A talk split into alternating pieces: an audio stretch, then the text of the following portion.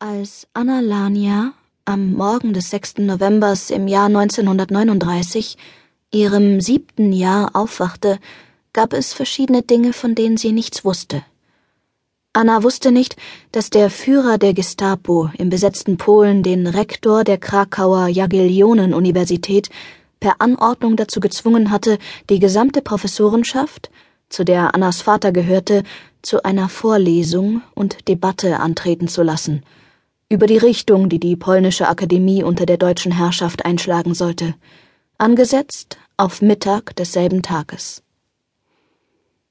Sie wusste nicht, dass ihr Vater und seine Kollegen von Hörsaal 56 erst in ein Krakauer Gefängnis gebracht würden und dann in verschiedene Internierungslager auf polnischem Gebiet, bevor man sie schließlich in das Konzentrationslager Sachsenhausen in Deutschland verschleppen würde.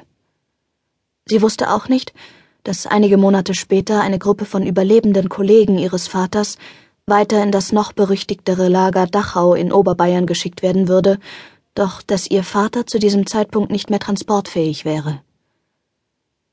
Das Einzige, was Anna an diesem Morgen wusste, war, dass ihr Vater für einige Stunden aus dem Haus gegangen war.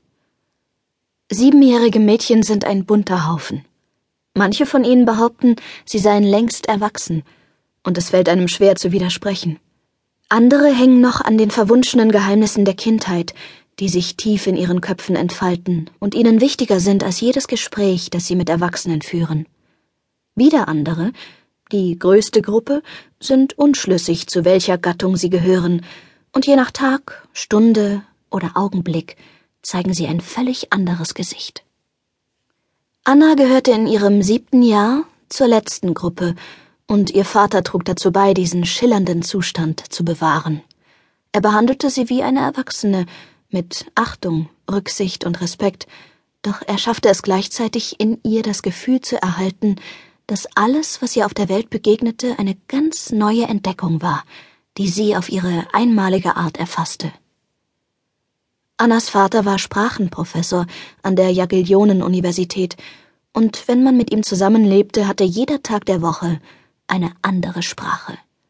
Mit ihren knapp sieben Jahren sprach Anna fließend Deutsch, Russisch, Französisch und Englisch, konnte sich auf Jiddisch und Ukrainisch verständigen und besaß Grundkenntnisse in Armenisch und dem karpatischen Romani.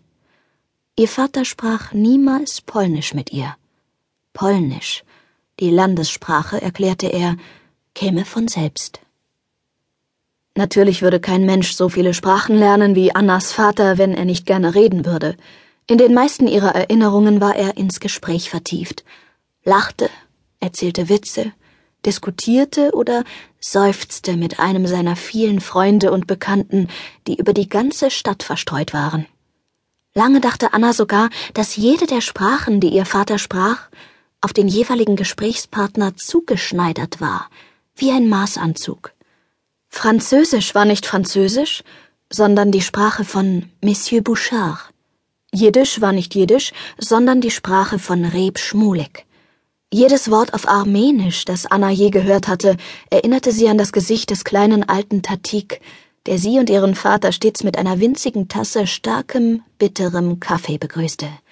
Jedes armenische Wort roch nach Kaffee. Wäre Annas Leben ein Haus, dann wären die Männer und Frauen, mit denen ihr Vater sich in seiner Freizeit unterhielt, die tragenden Säulen. Sie hielten den Himmel oben und die Erde unten, und sie lächelten Anna an und redeten mit ihr wie mit ihrem eigenen Kind.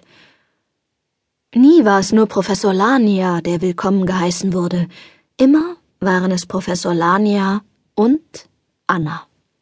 Oder, wie sie sagten, Professor Lania und Anja oder Hannale oder Anke oder Anuschka oder Anuk.